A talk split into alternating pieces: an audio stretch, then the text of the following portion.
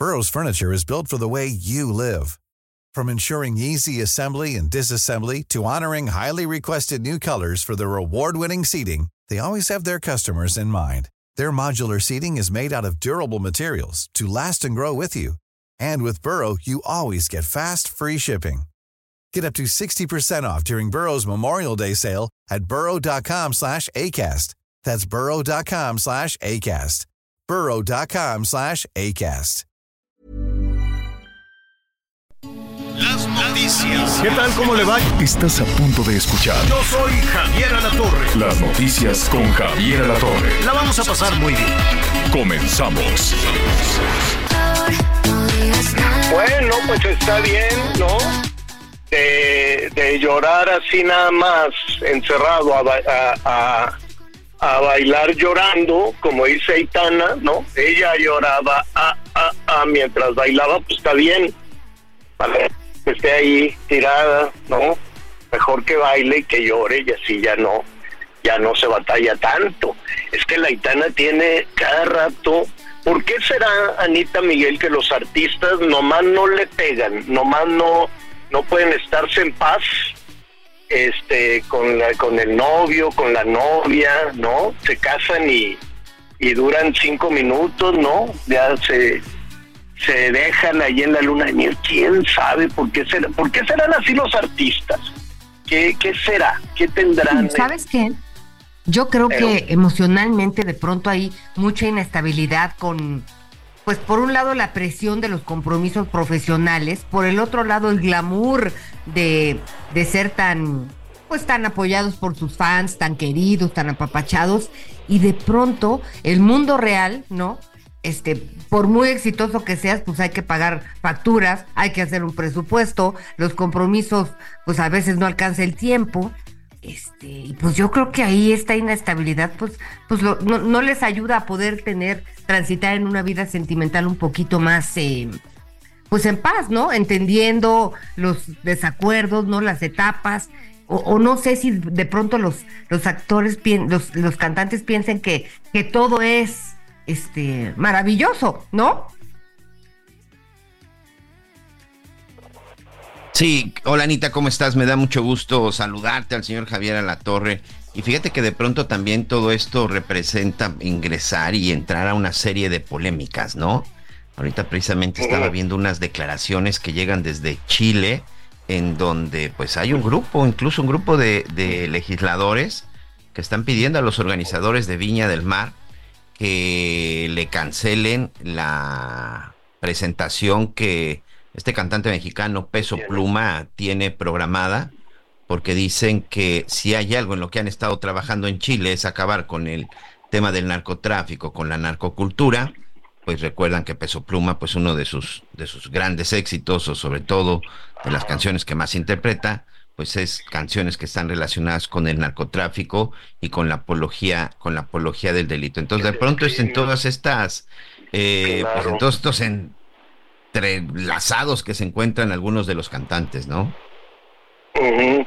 Tienes toda la razón y fíjate eh, a propósito de Viña de Viña del Mar que es uno de los festivales este que quedan en, en, en Iberoamérica bueno en España en España sí se meten al de Eurovisión bueno este durísimo y tiene muchísima audiencia además en México se perdió todo eso eh, era los festivales musicales y mira que México tiene compositores, cantantes, es una plataforma este del entretenimiento buenísima, pero por alguna razón nada más ahí unos premios sospechosos, ¿no? Porque nunca sabe quién decide. Este, pero se acabaron los los festivales. Cuando era niño, ¿se acuerdan de la OTI con los hermanos Zavala? Ta ta ta ta ta ta, ta, ¿no? Y este y la gente se emocionaba muchísimo además. Bueno, Viña del Mar es uno de los más importantes del mundo. Y la pluma que ya veremos que, que, que los organizadores que, que deciden, este pues porque también es cierto que es arrolladora la popularidad de Peso Pluma, que al ratito les voy a pasar un, un audio de Peso Pluma imitándome, con lo de esta noche en hecho. Para que vean que no es nada más en Palacio Nacional, en, todos lados. Pero bueno, este perdemos la volvemos a lo mismo, vamos normalizando muchísimas cosas en México, pero en el resto del mundo no. Entonces, eh, lo que escuchamos en las canciones de violencia de género, de misoginia, de apología del crimen, de el narcotráfico o, de, o de ser sicario de pronto de del crimen organizado como pues como una meta, como un éxito para muchísimos jóvenes. Y se y se y cuando eso se canta se se mm, penetra muchísimo más en la normalidad y en el día a día de una sociedad. Pero en el resto del mundo sí nos ven así como que alzan la ceja y dicen, mira que andan cantando los mexicanos. Ahora esto no es nuevo. México canta estas cosas de la delincuencia o estas cosas del crimen organizado desde hace muchísimo tiempo. Ahora le decimos crimen organizado, pero eh, pues se han cantado muchísimas situaciones que necesariamente son un delito en muchas ocasiones. Desde Rosita Alvírez, ¿no? Desde aquel corrido que nomás tres tiros le dio. Y es una cosa violentísima que en el resto del mundo decían, pues como en México cantan ese corrido de que fueron y, asesinaron a Rosita Alvírez. Y lo cantamos, ¿no? Eh, la Martina, que cantaba Irma Serrano, en paz descanse, a ver si nuestro productor tiene por ahí la Martina, es, son una cantidad de delitos en una canción impresionantes. Eh, sí, eh, bueno. Sí, sí, sí, adelante, adelante, te escuchamos. Sí, sí, sí, sí, sí, perdón, es que dejé por ahí de escucharlos. La Martina, mira, de entrada es una menor de edad, tiene 15 años. Segundo, eh, hay violencia de la pareja la acusa de infidelidad, le da una arrastrada espantosa, la regresa después con el padre violento y la tienen ahí hincada y le dice pues llévatela para que la quisque, para que me la pediste. O sea, es una cantidad de delitos en la Martina, la tiene usted por ahí, señor productor, nos avisa. Entonces, no, no, no es nuevo, no es que de pronto empezamos con todos estos, con el grupo firme y con los tucanes y demás, desde hace muchísimo tiempo. Por alguna razón está muy enraizado el normalizar, el justificar y el celebrar una serie de delitos enormes, enormes. Sean corridos, sea música ranchera, sean boleros. Sea, a ver, vamos a escuchar un poquito esto, mire. Bueno, a ver, entonces, pues fue muy célebre, se cantó en carpas, se cantó en un montón de lugares, pero si le ponemos atención, oye, pues es de una violencia enorme. Ahora, no quiero caer en, en lo walk, ¿no? En lo políticamente correcto. A lo único que voy es que para nosotros los mexicanos, cantar a la violencia de género cantar, por ejemplo, esta situación de una menor de edad que tiene 15 años, que le acusan de un montonal de cosas y es víctima de violencia de su pareja y es víctima de violencia de su padre, pues a ver, por eso estamos como estamos. Y si de pronto tenemos a los políticos este, llenando el zócalo y llenando plazas y, cantando ellos mismos o ellas mismas, porque ahora les ha dado a las gobernadoras por hacer sus, sus videos y sus canciones, pues mira, eh, es, es por algo se tiene que empezar. Y una forma de empezar es, eh, no quiero yo arruinar ni, ni hacer este ahora sí que arruinar la fiesta ni la música mexicana tiene otra, otro montón de raíces, me queda claro, no es nada más esto. Lo único que digo es, si vivimos en violencia, estamos cantándole a la violencia desde hace muchísimo, muchísimo tiempo. Dejar de hacerlo, no, no, no creo, se ha intentado, se ha intentado en muchas ocasiones. Buscar la manera de cantarle a la vida, de cantarle al éxito, de cantarle a la paz, también lo hemos hecho, y de cantarle al amor le hacemos, lo hacemos todos los días. Pero, pues también es cierto, y no quiero ser exagerado en, en, ser políticamente este correcto, el nuevo término es walk, que ha quedado, que ha frenado muchísimas cosas. Pero si en Chile, para concluir ya todo este tema de lo que decías, Miguelón, este, si en Chile deciden pues, que no se presente peso pluma, es porque tienen, están viviendo en una sociedad con, eh, con una circunstancia distinta a la nuestra y claro que nos ven como violentos. Claro que que a los mexicanos nos ven, sí, amorosos, amables, lo que tú quieras, pero violentos y nos ven violentos desde hace muchísimo tiempo. Nos ven violentos desde, si quieres, mira, en la Segunda Guerra Mundial se detonó la época de oro del cine nacional. ¿Por qué? Porque no había cine en ningún lado, no había cine en Estados Unidos, no había cine en Europa, y se aprovechó y muchos cineastas norteamericanos y demás, productores, fotógrafos, eh, más el talento del cine nacional, pues se detonó y hubo una prosperidad enorme, hay muchísimo talento, incluso ahora hay muchísimo talento en el cine. Ahí está Leonel Sánchez, nuestro productor y demás. Entonces, eh, cuando crece, cuando se detona la época de oro del cine nacional y las películas mexicanas se veían en toda Europa y se veían en Estados Unidos y en toda Sudamérica y demás, y pues todo el mundo quería venir a México y había mucha comedia y había muchas películas muy buenas, pero siempre con ese acento de la balacera siempre con ese pequeño acento de la misoginia, siempre con ese acento de tras, tras, tras, este, ¿no? Y el, el, la percepción del macho mexicano, pero además un macho mexicano seductor, un macho mexicano encantador. Y desde luego se convirtió, pues sí, en una referencia y decíamos, pues sí, así hay que hacer bien, así hay que, así tenemos que ser, ¿no? Bien, bien machotes, bien seductores. Bueno, esa es la apuesta. ¿Qué hacemos ahora con eso? Eso, eso es a lo que le apostamos durante décadas y décadas. ¿Funcionó? No lo sé, ustedes me dirán. ¿Se tiene que cambiar?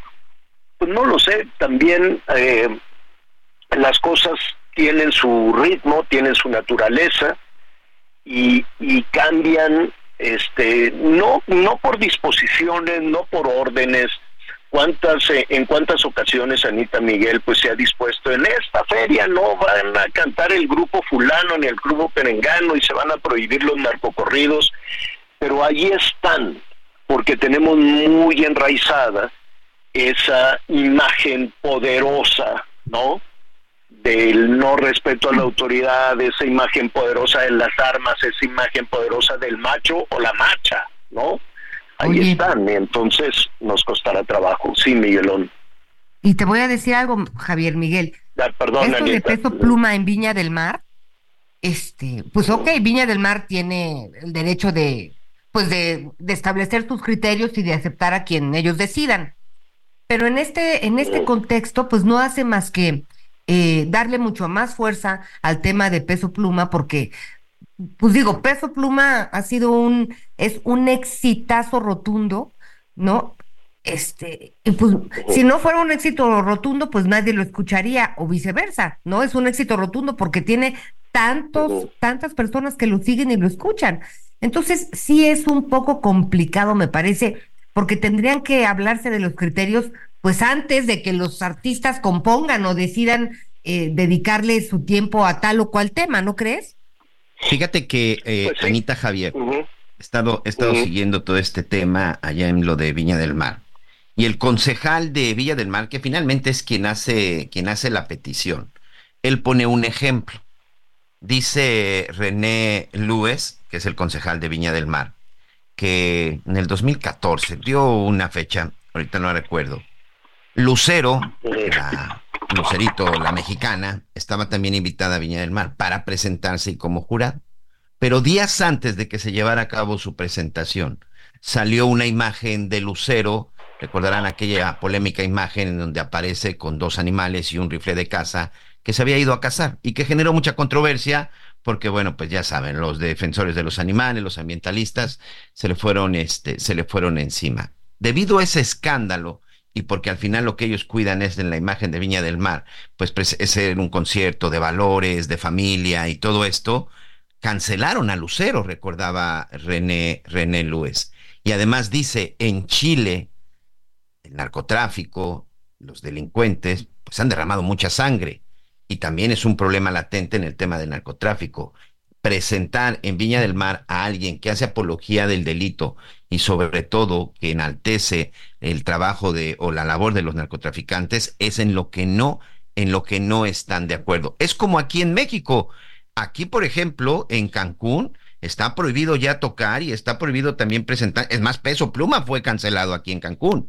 O sea, me parece que sí es una decisión que puede tomar cada uno. Más allá del éxito, me parece que también, y qué bueno que para ellos sea más importante la estabilidad y estar trabajando en esa línea en contra de la, de la delincuencia, porque al final esto es un trabajo en contra de la delincuencia, el evitar que se le siga enalteciendo con narcoseries, con canciones y con todo lo que usted digan. A mí me parece muy válido, muy respetado y sobre todo que en México también ha sucedido, este, Anita Javier. Pero eso no ha impedido que sigan eh, los corridos y todas estas cuestiones, esta apología del crimen y sin duda, por eso estamos como estamos. Miguel Aquino, en una cuestión muy personal, esto lo digo yo, me parece que sí hay en cierta forma una influencia con el tema de las narcoseries, una influencia con el tema de los narcocorridos para que veamos jovencitos desde los 13, 14, 15 años tratando de imitar a los delincuentes. Y si no veamos cuántos de nuestros niños, cuántos de nuestros jóvenes no están hoy involucrados en temas de narcotráfico y quieren ser los grandes capos y quieren vivir como los que, o sea, todos se sienten el Señor de los cielos, todos se sienten mini league entonces, yo creo que, eh, eso también es lamentable. O sea, no porque sea, no porque sea exitoso, no significa que sea eh, bueno o malo. El tema es que si hay una influencia que sí te puede afectar y si tú estás trabajando para que eso no suceda, es muy válido. Aquí en México también, por muy exitoso, hay lugares en donde están prohibidos los narcocorridos y este tipo de artistas no se pueden presentar. Creo que ese más bien es el mensaje atención con lo que estamos este, dando de entretenimiento a nuestros jóvenes y de entretenimiento. Y no tengo nada en contra de Peso Pluma, no soy su fan y evidentemente no escucho su música y quien la escuche pues es muy respetuoso. Pero sí me parece que si tú vienes realizando un trabajo en contra del narcotráfico y que vienes trabajando para que tus chavos se alejen de esto, no puedes permitir que alguien llegue y diga, pues que son unos dioses y que son guapos y que son adinerados y que son poderosos. Javier. Sí, me pues parece que me parece que esa es una polémica que, que, se ha replicado en muchos lugares. Y Anita, aquí mismo, ¿eh? Aquí mismo están prohibidos. Sí, lo que me preocupa, Miguel, es que no podamos atajar este problema de origen, porque con los esfuerzos que se han hecho, que, que todavía son pocos, ¿no? Porque si fuera un rotundo no en todos lados, pues no es no y háganle como puedan, ¿no? Claro. Este, eh, eh, pero pues, no, no se ha logrado realmente llegar al meollo del asunto, ¿no? Que no es nada, nada que tenga que ver con eh, mermar la libertad de expresión, claro que no, pero sí es muy importante que quede claro que en, en la mente de los adolescentes, de los jovencitos, pues sí llegan a idealizar el hecho de que siempre los narcos se presenten como guapos, poderosos, exitosos, con mucha, eh, también con mucho éxito en el amor, este, y pues que lo pueden todo, ¿no? Es exactamente, y que viven en esos, en esas burbujas de cristal y que los hacen intocables, que ando todo al final es un error.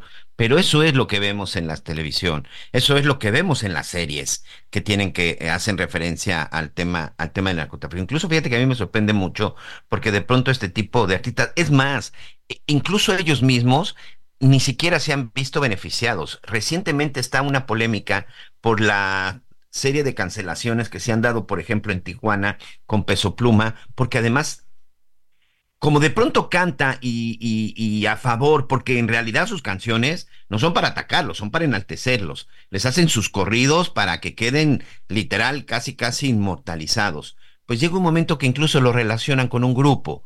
¿Y qué es lo que sucede? Que los otros grupos criminales lo ven como un enemigo. Veamos incluso cuántos artistas han sido asesinados por ese tema. ¿Cuántos artistas que, que, de alguna manera se vieron involucrados con algunos grupos del crimen organizado terminan siendo asesinados porque por los contrarios? Es decir, sí es un tema que influye, Anita Lomelí, amigos. Los narcocorridos y todo esto de la apología del delito, sí es algo que influye en nuestra sociedad y que incluso al propio artista termina afectando. Pues la verdad es que la última palabra la tienen las personas que amablemente nos escuchan. Recuérdanos el teléfono, Miguelito. Por supuesto, ya saben, tenemos todo, todos los eh, mensajes, los estamos leyendo aquí con ustedes. Necesitamos su nombre, de donde nos hablan, ya sea mensaje de voz, mensaje de texto, al 55 14 90 40 12. 55 14 90 40 12. Ya estoy esperando sus comentarios. Y miren, aquí tenemos, por ejemplo, buenos días, este Javier Miguel Anita, solo una corrección, en el caso del corrido de Rosita Alvírez, ella fue la que mató al tipo que mató a su padre, Mario Estudillo desde Tehuantepec. Pero sí tienen mucha razón. ¿Qué es eso del peso pluma? Puras majaderías y violencia. Pero esto ya se acabó en México. Hoy en la radio lo ponen los que trabajan en ella, lo aplauden, peso pluma, puras majaderías, dice el doctor, el doctor Jerónimo. Efectivamente, la, última decisión es de usted. Usted decide qué es lo que consume y sobre todo usted decide qué va a permitir que consuman sus hijos. Qué, qué es lo que quiere para sus hijos y sobre todo a quién quiere que sus hijos en determinado momento idealicen, idolatren o que quieran utilizar como ejemplo, pues ahí sí, y siempre lo he dicho, esa primera parte de la educación está en manos de nosotros como padres, Anita Lomeli.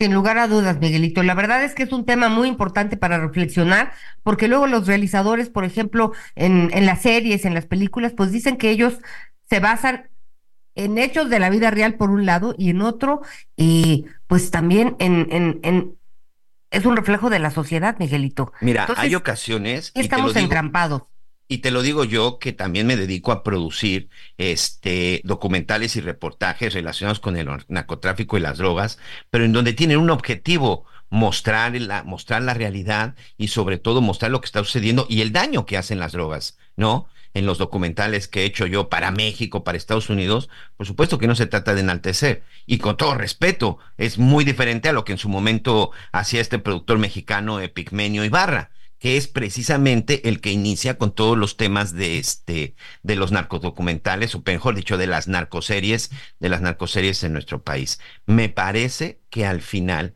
sí tenemos debemos de tener mucho cuidado con las cosas que se consumen y además verlas por los lados por los lados en donde verdaderamente tengan un beneficio. Yo soy partidario de que los chavos deben saber sobre el tema de las drogas, deben saber lo que te provoca consumir drogas, deben saber el camino, o mejor dicho, el fin que puedes tener si te metes a las cuestiones del narcotráfico, si decirte, si decides irte por el lado de la ilegalidad, necesitan saber cuáles son las consecuencias, cuáles son los daños y sobre todo cómo te pueden engañar y te pueden entrampar. Por supuesto que la información es muy importante, pero una cosa es hacer un documental mostrando la realidad de las drogas y otra las narcoseries, que muchas veces, Anita, la realidad supera las narcoseries, ¿eh? No, no, no, sin, sin lugar a dudas. Y sí creo que hace falta un balance, eh, porque nunca en una narcoserie hemos visto cuántas millones de vidas eh, pues cobra el narcotráfico al año, ¿no? De, de jovencitos y, y, no tan jovencitos, ¿no? Pero bueno, es un tema en el que hay que reflexionar, vale la pena, platicaremos con un sociólogo, hay que, hay que invitar Miguel para platicar, seguir platicando sobre este tema, pero por lo pronto, ¿te parece si hacemos la primera pausa del día? Es una pausa y ya regresamos.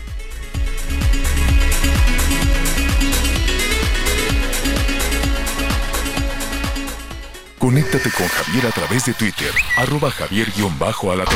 Sigue con nosotros. Volvemos con más noticias. Antes que los demás. Heraldo Radio, la H se lee, se comparte, se ve y ahora también se escucha.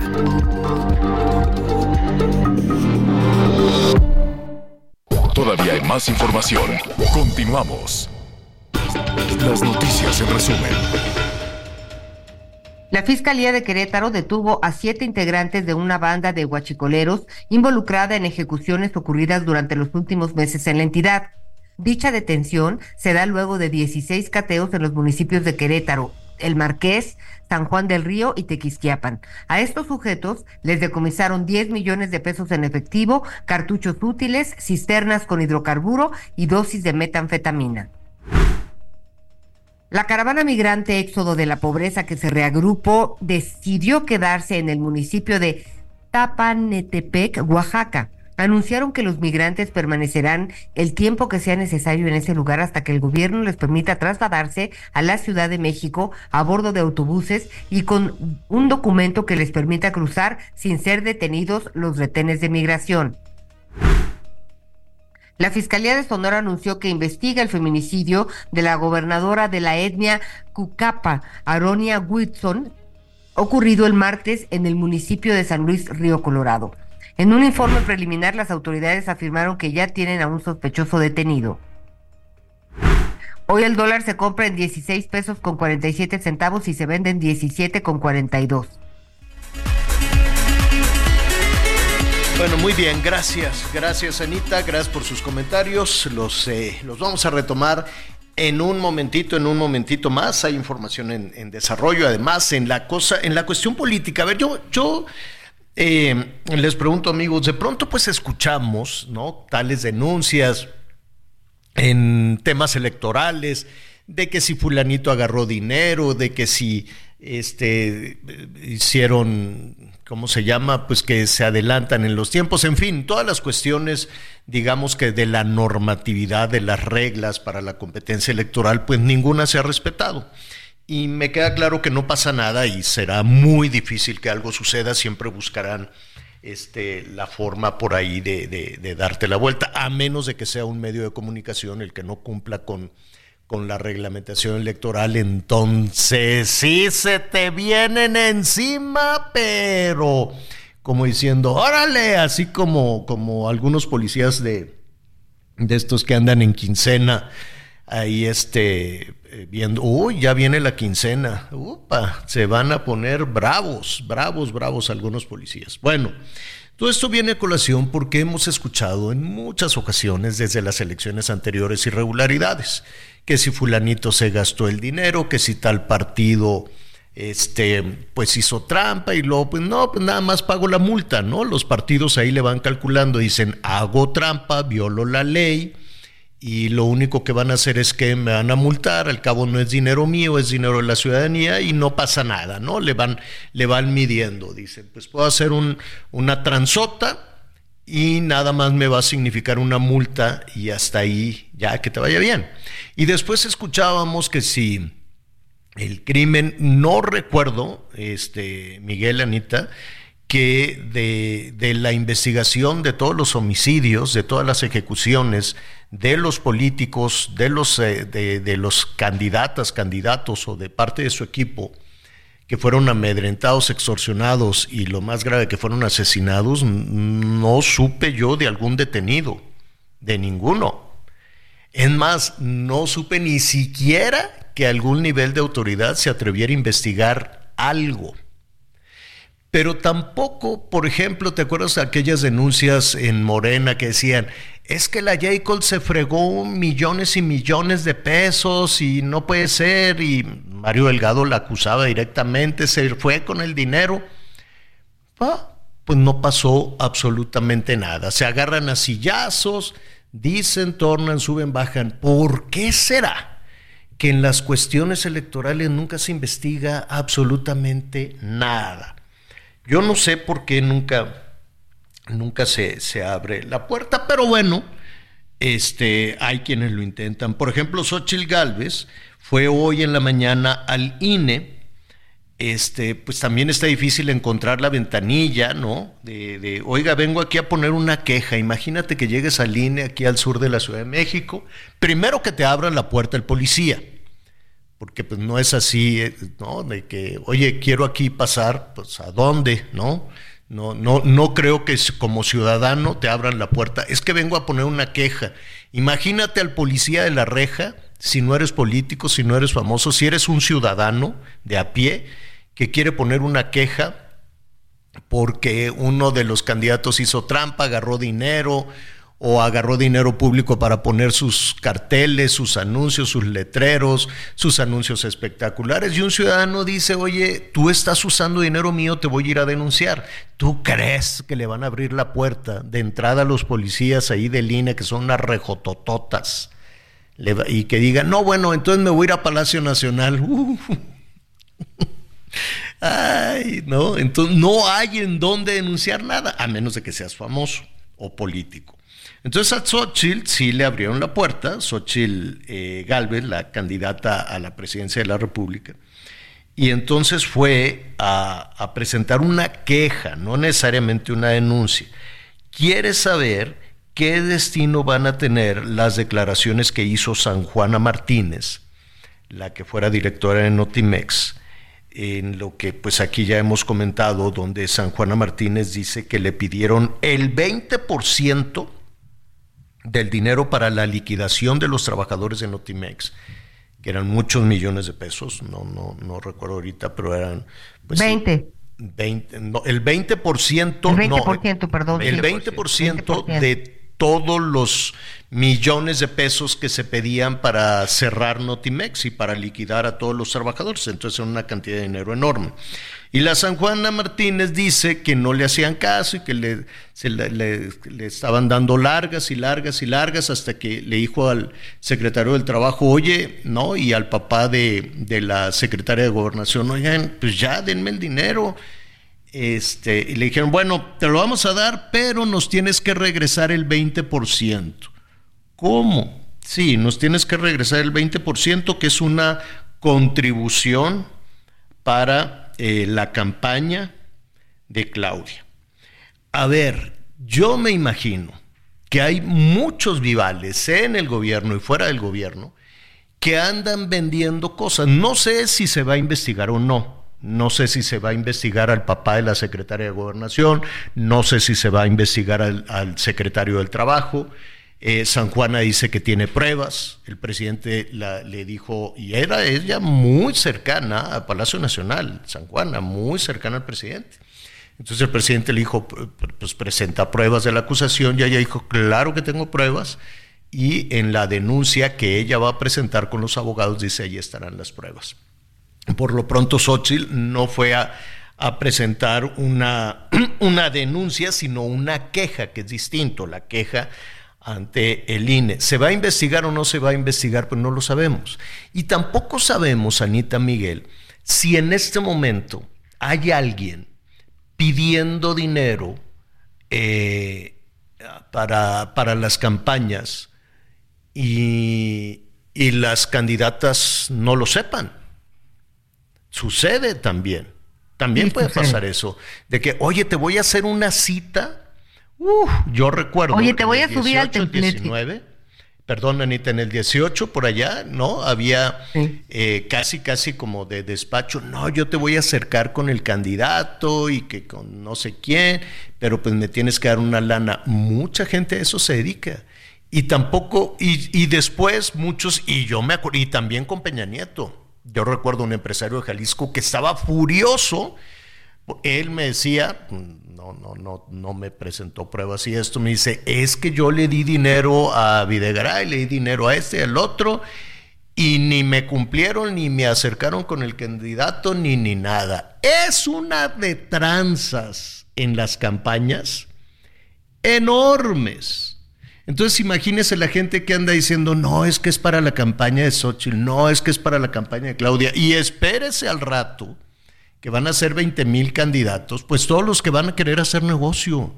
Oye, que fulanito es candidato aquí a, presidente municipal, que si te pueden mochar, digo, le van a ir pidiendo menos dinero seguramente, ¿no? Oye, que unos 500 mil pesos, si vas a ver, se va a acordar de ti ahora que, que sea presidente municipal o presidenta municipal. Los políticos son unas ratas bandidos todos, o por lo menos los cercanos a toda esta gente. ¿Qué quería? Eh, perdón, Anita, quería nada más concluir eso. Oye, Javier, yo a veces me pregunto, si nosotros sabemos, o sea, digo, pues tenemos tantos años trabajando como periodistas y cuántas campañas no hemos cubierto, si nosotros sabemos que se maneja todo esto, pues también ellas y ellos lo saben. Claro, pero ¿cómo lo frenan? ¿O no lo quieren frenar? esto es increíble que si no haya una forma de frenar, porque además te voy a decir ahora sí que, como decía alguna campaña política, la corrupción todos somos todos, ¿no? Cuando yo me he encontrado mm. un empresario enojado que dio este, una cantidad de, dinero, pues yo le digo, oye, mira, uno, si uno cuida mil pesos en la gasolina que no le vayan a cobrar de más, pues no puedo creer que un empresario entregue un dinero a alguien que dice, este, sabiendo pues que el riesgo que implica, Javier. Pues sí, pero luego cómo lo regresan. Aparte siempre es dinero en efectivo. Tampoco le van a hacer un depósito ni no, esto no existe. No le dicen tráete los cartones de huevo el Calvario llenos de dinero y ahí ver y al rato vemos cómo, cómo te hacemos la cita. Bueno, ahí está, es lo que está ahorita en desarrollo, está ahí en el INE presentando la queja, se va a investigar, no se va a investigar, bueno, pues eso, eso ya lo veremos, ya lo veremos a la distancia, pero es una cantidad de dinero enorme la, la, la que se maneja de dinero en efectivo, en efectivo, enorme la que se maneja en las campañas. Dicen, ah, es que es para la campaña, lo dudo, alguna parte se va a, es decir, que no se contabilice, que el INE no, no, no tenga registro de esa cantidad, de esa cantidad de dinero, porque efectivamente las campañas cuestan muchísimo más, o se gastan muchísimo más de lo que reportan. Y esa es la percepción, de eso lo sabemos, pero de ahí a que quieran investigar, pues es difícil porque están ahí involucrados todos. Yo, yo no estoy tan de acuerdo en eso de que la corrupción somos todos, porque una cosa son los políticos y otra cosa son los ciudadanos. A los ciudadanos nos cuesta mucho el dinero, muchísimo el dinero, y nos cuesta muchísimo la corrupción. Es una sacadera, es una robadera de dinero. Yo no estoy de acuerdo con lo que dijo ahí Peña Nieto. Pues, ¿qué le vamos a hacer? Así somos. No, es cierto. Peña Nieto lo dijo que era una cuestión cultural. Exacto. Le decía, eso no estoy de acuerdo. Pero Javier, ah, si, tú das una mordida, si eres responsable de un acto de corrupción, en lugar de denunciar, en lugar de asumir tu responsabilidad, te vas por el otro lado, si eres parte del problema. Ahora, si con todo ese manejo de dinero en efectivo que no se rinde cuentas y manda un gobernador, porque a todos los gobernadores seguramente le piden cuota, ¿no? Y les dicen, tienes que mandarlo y en efectivo. Y en el camino le van pellizcando, todos le van metiendo la mano.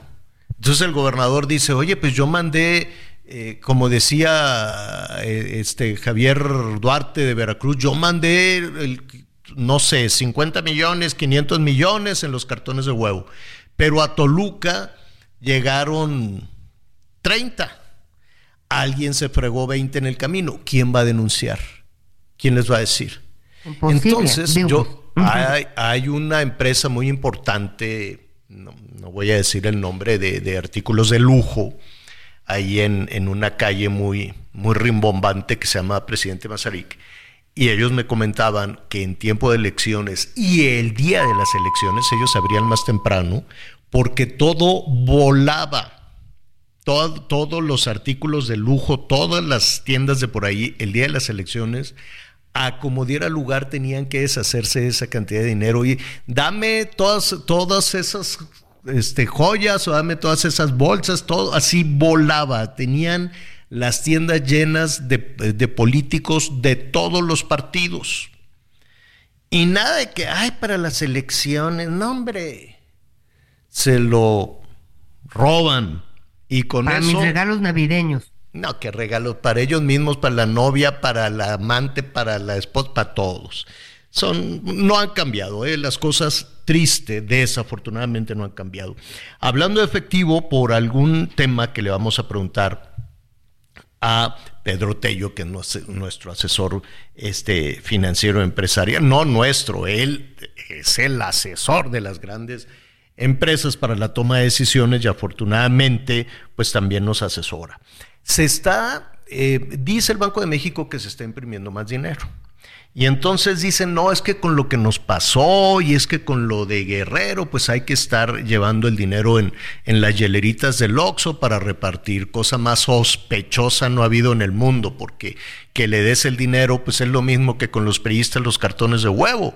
Repartes aquí a unos guardianes de la galaxia, les das el dinero en efectivo y a ver cuánto llega. Servidores de la nación. Bueno, a esos. Entonces, este, a ver, y entonces es cosa nada más de echar a andar la, la maquinita y ya tenemos el dinero suficiente, los billetes suficientes para los programas, para convencer a la gente, para, las, para que te quieran. Qué feo es, qué feo de ser que si se te acabe el dinero ya no te quieran. Eso les pasa a los políticos. Pedro Tello, ¿cómo estás? Qué gusto saludarte, muy buenas tardes. Javier, qué gusto saludarte a ti lo mismo que a Anita y gracias por esta oportunidad para conversar con ustedes una vez más. Oye, entonces, a ver, hay dos temas que quisiéramos hablar contigo. Un tema de la deuda. Este se anuncia como un bono, como una cuestión exitosa. Yo sé, ya que lo hemos dicho, que muchos gobiernos, eh, eh, el, pactar deuda, el contratar deuda, no es malo. Bien administrada, bien llevada, este, no, es como una empresa que se puede apalancar, en fin. Pero este, más o menos en, dónde andamos como país en este tema de la deuda que contrasta con el discurso oficial de que no hay deuda. Entonces, por un lado nos dicen en Palacio, no, mentira, aquí no hay deuda, pero por otro lado, pues hay los anuncios del Banco de México, de la Secretaría de Hacienda que hay deuda. Y el otro tema es la impresión de billetes. Eh, empecemos por la deuda. ¿Hay o no hay deuda, Pedro? Sí, por supuesto. Cada año, todos, absolutamente todos los gobiernos de nuestro país contratan nueva deuda, deuda interna, CETES o tesobonos, y deuda externa, que son eh, contratar deuda con bancos internacionales o en bancos privados o en las bolsas internacionales de valores. ¿Qué es lo que determina el monto de la deuda que se puede contratar año tras año? Bueno, pues eso lo determina cada año Javier Auditorio, la eh, propia Cámara de Diputados, al aprobar el presupuesto de egresos del año que está por iniciarse, en este caso ya 2024, que está en camino, con eh, la definición del el techo de endeudamiento a que tiene derecho el gobierno de México en el año que está por iniciarse. En este 2024 se autorizó la contratación de hasta 18 mil millones de dólares, que es una cifra sin precedentes en la historia de nuestro país. Y bueno, las autoridades se han cansado de señalar que esa deuda se contratará para poder saldar las cuentas asociadas a la construcción de las obras de infraestructura emblemáticas de la presente administración. Pero es evidente, todos los gobiernos en todos los años contratan deuda. ¿Cuánta? La que el Congreso de la Unión, concretamente la Cámara de Diputados, les autoriza a aprobar el presupuesto de egresos correspondiente. Ahora, que, que se pida dinero, que se pida un crédito, lo estoy poniendo en, en términos eh, un, un, poquito más sencillos, tú corrígeme si lo estoy diciendo bien o mal, pero que se pida dinero, esto es como pedir dinero prestado, ¿no? El, el contratar deuda. Este, que se pida este crédito o que se pacte este crédito para obras de infraestructura Em, me parece mejor que gastártelo en, no sé, en una burocracia enorme o en, un, en, términos de gasto corriente. Sin embargo, pues hay de programas a programas. Si se está pactando este crédito, Pedro, para una infraestructura o para un proyecto que ya se ha salido de madre, que ya eh, no nos queda muy claro, pero em, que se ha multiplicado en su costo, estamos entrampados porque tampoco los puedes dejar a la mitad, ¿o sí? Esa es justamente la crítica que se formula a propósito, uno, del monto de la deuda que se solicitó y fue aprobada para ejercer durante este año, y dos, y particularmente por el destino de esa deuda. Hasta antes del sexenio pasado, prácticamente los gobiernos reciben la autorización para contratar deuda y ellos hacían con ese dinero lo que les venía en gana, y lo digo con todo respeto porque así era. ¿no? A partir del sexenio pasado se estableció una ley donde se señala a la letra que solo se podrá contratar deuda por el gobierno federal, por los gobiernos estatales o por los gobiernos municipales para ser utilizada en obras de infraestructura o en proyectos de inversión que al cabo del tiempo puedan generar dinero con el que se pueda pagar justamente la deuda que se está contratando para poder llevarlos a cabo. Eso que me parece era un candado muy bueno para poder acotar el uso de la deuda interna y de la deuda externa en este sexenio, pero particularmente en este año, bueno, pues finalmente queda en un gran entredicho. ¿Por qué? Bueno, pues porque las obras de infraestructura emblemáticas de esta administración, la mayoría de ellas, no todas, eh, han costado más de lo que originalmente se había programado. Pero además, no solamente es lo que han costado de más, sino que no tenemos la garantía de que vayan a ser obras de infraestructura rentables como para poder generar los pesos que permitan ir pagando la deuda que se está contratando justamente para su culminación. Ahí está el caso del Aeropuerto Internacional Felipe Ángeles, cuyo volumen de actividades por día sigue muy lejos de lo que se estaba esperando. Y sin, embargo, significa que se está metiendo dinero gubernamental para sus costos de operación, aun cuando los ingresos que de ahí se obtienen siguen siendo muy bajos. Y lo mismo va a ocurrir con el tren Maya. Y lo mismo está ocurriendo con la refinería de Dos Bocas. Entonces, eh, ese candado que se estableció el sexenio pasado, en cuanto al correcto uso de la deuda, no está siendo cumplido, yo diría, cabalmente en esta administración por cuanto al destino a proyectos de infraestructura que son o serán rentables, Javier. Y ahí está el gran, el gran dilema. Ahora, en las obras no, a ver, déjame ver cómo lo puedo frasear. Las obras de infraestructura, no el actual gobierno, en general del gobierno, los, el, gobierno no necesariamente se, caracteriza por preocuparse porque sean eh, redituables, porque se mantengan solas, porque sean sustentables, ¿no? Su preocupación está en otro lado. Em, no, no tienen esta visión empresarial.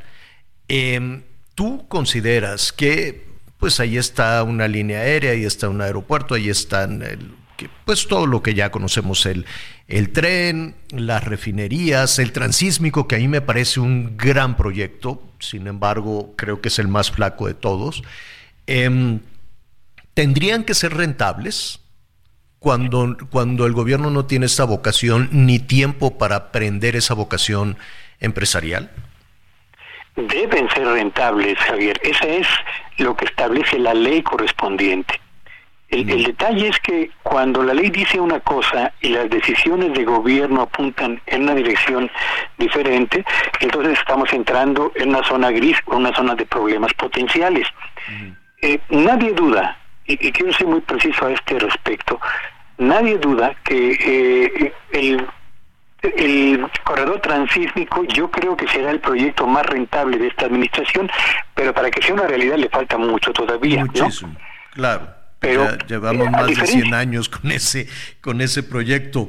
Pedro, eh, se, se, nos vino se nos vino el tiempo encima, pero sí, quisiéramos saber, este, si no tienes inconveniente, que te, te busquemos para saber esto de imprimir billetes para cumplir con los programas sociales, las becas o las ayudas a Acapulco, eh, no, no tiene ningún costo, es únicamente echar a andar los billetes, pero pues se nos vino el tiempo encima. ¿Podríamos retomar ese tema, no sé cómo está tu agenda, mañana, por ejemplo? Sí, será un gusto para mí, Javier. Mm, Pedro, danos tus redes sociales, por favor. Síganme en X, en arroba Petello Villagrán, y mi correo electrónico es arroba pedro.tello.bchica eh, perdón, mi correo electrónico es pedro.tello.bechica.gmail.com donde con todo gusto atenderé sus comentarios y recomendaciones. Muchísimas gracias, Pedro. Buen día a todos. Buenos días. Vamos en este momento a hacer una pausa muy breve y volvemos inmediato.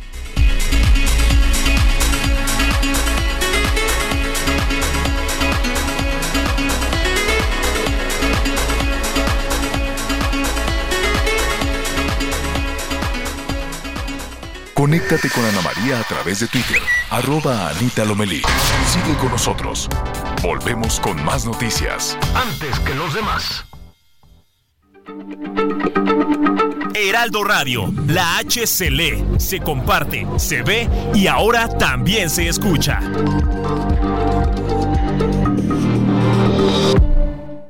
Todavía hay más información. Continuamos. Las noticias en resumen. Un tribunal federal ordenó reponer el proceso contra María de los Ángeles N., esposa del Ready to pop the question? The jewelers at BlueNile.com have got sparkle down to a science with beautiful lab-grown diamonds worthy of your most brilliant moments. Their lab-grown diamonds are independently graded and guaranteed identical to natural diamonds, and they're ready to ship to your door. Go to Bluenile.com and use promo code LISTEN to get $50 off your purchase of $500 or more. That's code LISTEN at Bluenile.com for $50 off. Bluenile.com code LISTEN. exalcalde de Iguala Guerrero, José Luis Abarca Velázquez, por el delito de delincuencia organizada. El expresidente se señala que quedó sin, el, sin efecto la pena de 10 años de prisión que le fue dictada, esto por una orden de un tribunal hace meses. Elementos de la Fiscalía de Jalisco realizaron un cateo en la torre del corporativo Jox Holding en la colonia Vallarta, esto en pues en la colonia Vallarta San Jorge. La empresa está acusada de presunto fraude de al menos 40 mil inversionistas en Jalisco. Fuentes señalan que también se realizaron cateos en las otras oficinas del corporativo, aunque el inmueble se encuentra vacío desde el fin de semana pasado.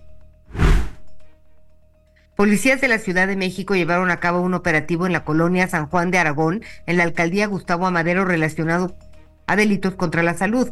Tras el cateo a un par de viviendas, cuatro personas fueron detenidas por presunto narcomenudeo. El alcalde de Jesús María en Aguascalientes, Antonio Arámbula, dio a conocer que fue cesado cesada de su cargo la secretaria de Seguridad Pública del municipio, Georgina Tiscareño. Esto luego de que la funcionaria participó en un video musical donde se le ve cantando y bailando su propio corrido.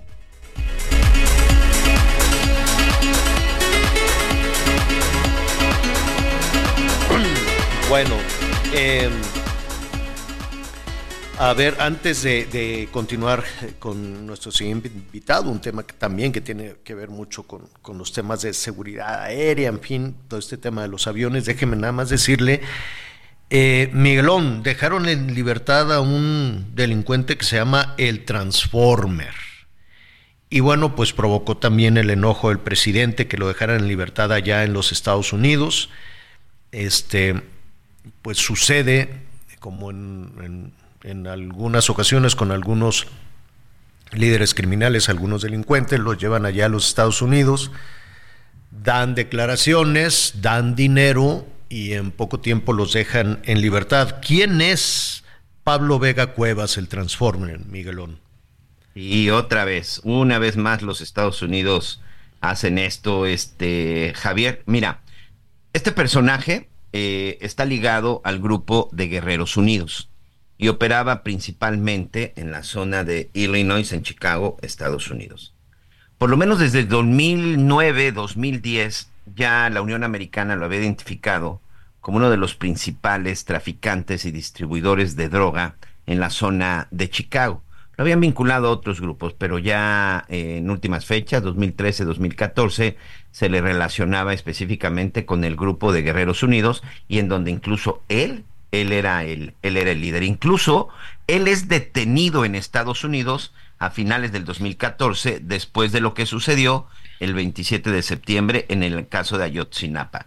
Hay una serie de llamadas que en su momento intervino el gobierno de los Estados Unidos y que esa información se le entrega al gobierno de México, en donde relacionaban, en donde relacionaban a este tipo el Transformer, porque hay una llamada en donde dice que uno de los camiones, ¿se acuerdan de la famosa teoría de que uno de los camiones secuestrados por los estudiantes de la eh, de la escuela rural Isidro Burgos, Isidro Burgos, perdón, llevaba droga?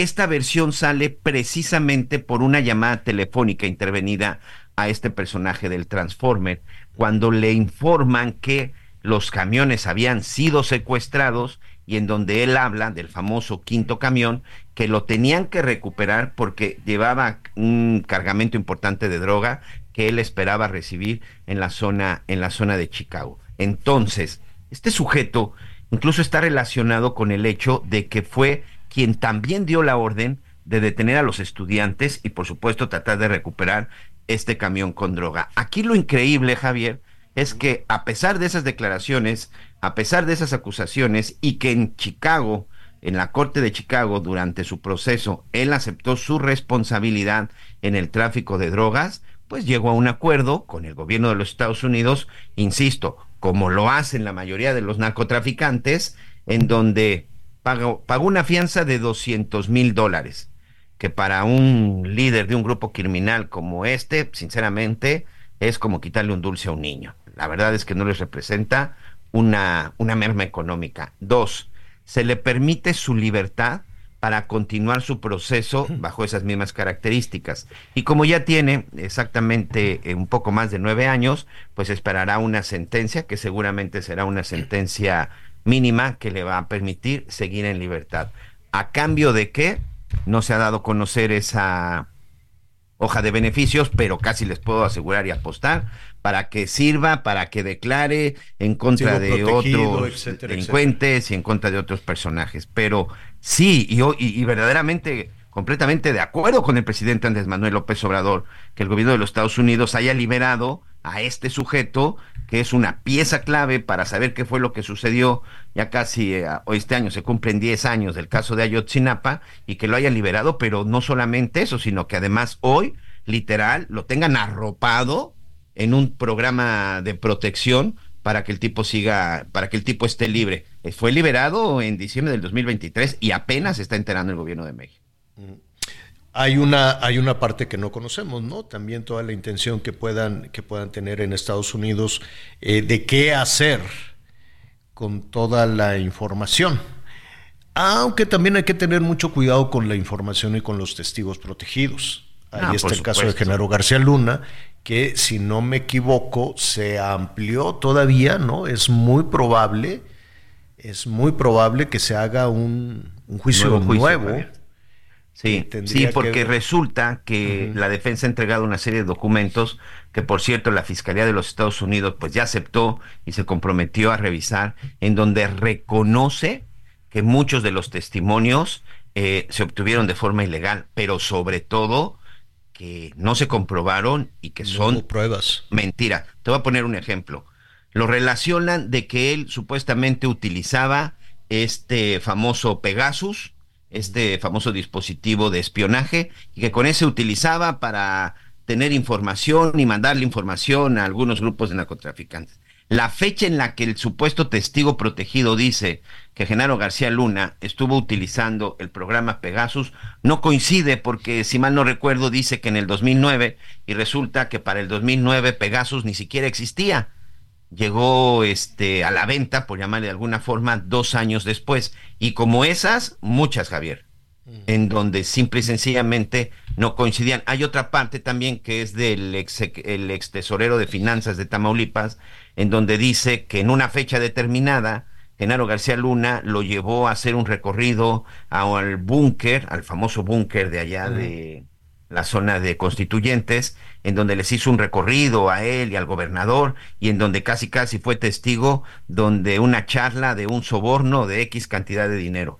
Por la fecha que dice, pues tampoco coincide, porque resulta que para la fecha que dice este famoso testigo protegido, pues este búnker eh, todavía ni siquiera estaba terminado, apenas estaba en construcción, entonces mentira que hubiera estado durante ese recorrido. Nada más dos ejemplos que ahorita sí recuerdo eh, rápidamente de, de, lo que se dio a conocer, pero se empezó a salir a la luz que hay muchos testimonios que no fueron este, confirmados y que se puede tratar de una mentira. Y la otra cosa es que fueron puros dichos, puros testimonios. Sí, todos, todos. Entiendo que nadie presentó una sola prueba. Nadie presentó ninguna, ninguna prueba y esto, a ver, corrígeme si me equivoco, no queda muy claro si es borrón o cuenta nueva, si es la sentencia o será un nuevo juicio, pero las fechas se cambiaron, ¿no? Sí, sí, sí. Este marzo era una fecha importante, se está pasando hasta junio y ahorita, bueno, la fiscalía no había aceptado ninguna de las mociones de la defensa, pero ya con estas pruebas más claras y contundentes, con fechas y sobre todo ya con documentos, porque la defensa sí está presentando documentos, es que ahora sí la fiscalía son por lo menos seis seis este los puntos que estará revisando y que sí aceptó la fiscalía, pues que sí no están claros.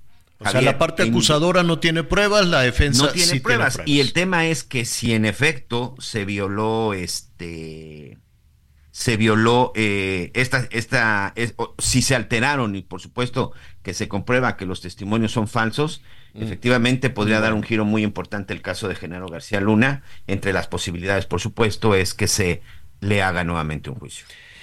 Bueno, eh, ahí estaremos, ahí estaremos atentos. Oiga, apenas estamos saliendo, hay quienes eh, pues todavía, ¿no? Están comentando, disfrutando su viaje y que fuimos aquí, luego fuimos allá. Pues qué padre, ¿no? Yo me les yo, yo nada más los escucho y digo, oh, pero ya, ya se acerca, ya se acerca pues algo. el el, 5 de febrero. ya buscaré algo. En esa ocasión no hubo, no hubo chance de de vacación y de salir, pero ya, ya pronto habrá. Este fin de año estuvo un poquito intenso.